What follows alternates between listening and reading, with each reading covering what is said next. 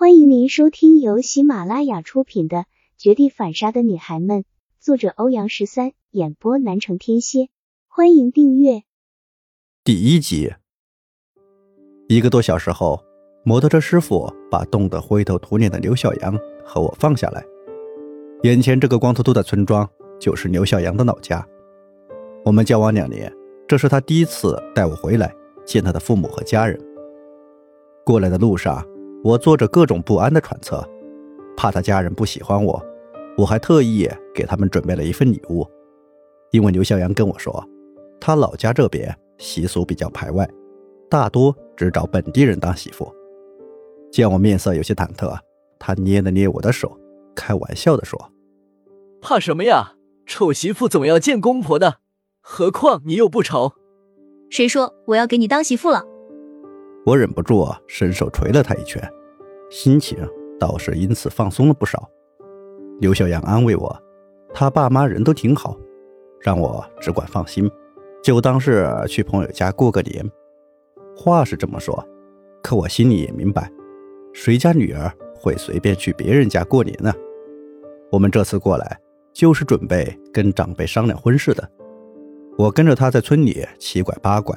最后，在一幢小平房前停下来。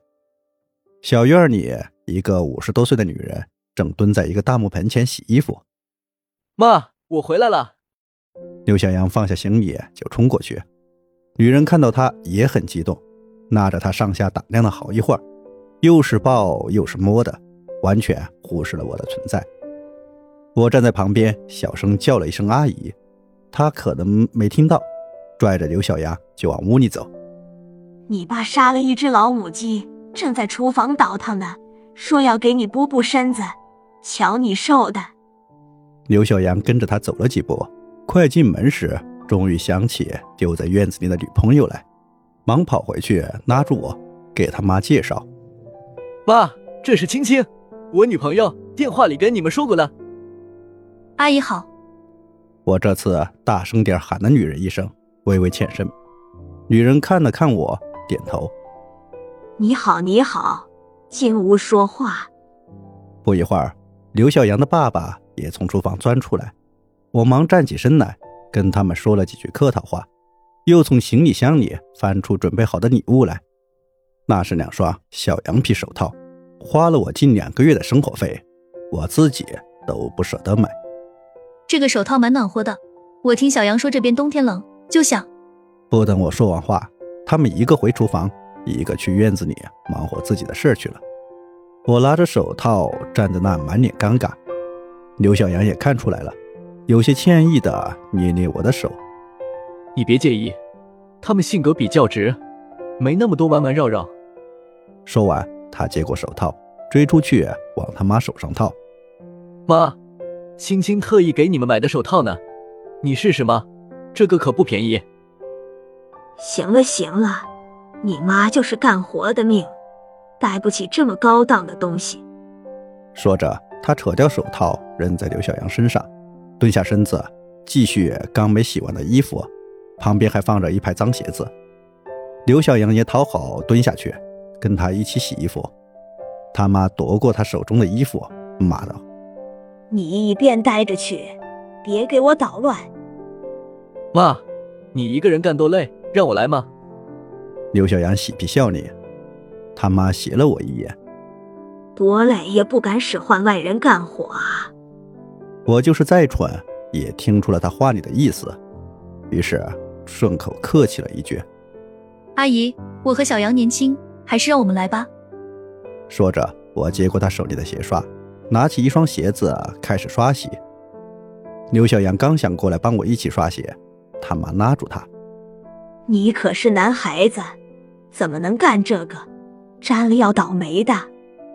走，去厨房帮你爸去。转瞬间，院子里只剩我一个人和满地的脏鞋子。我一边愤愤地刷着鞋，一边心里吐槽：曹青青，你脑子是冒泡了吗？大冬天的，第一次上男友家，竟然给他们一家人刷鞋子，贱不贱呐？也许我该马上扔掉手里的臭鞋子，非常有骨气的拖着自己的行李箱转身走去。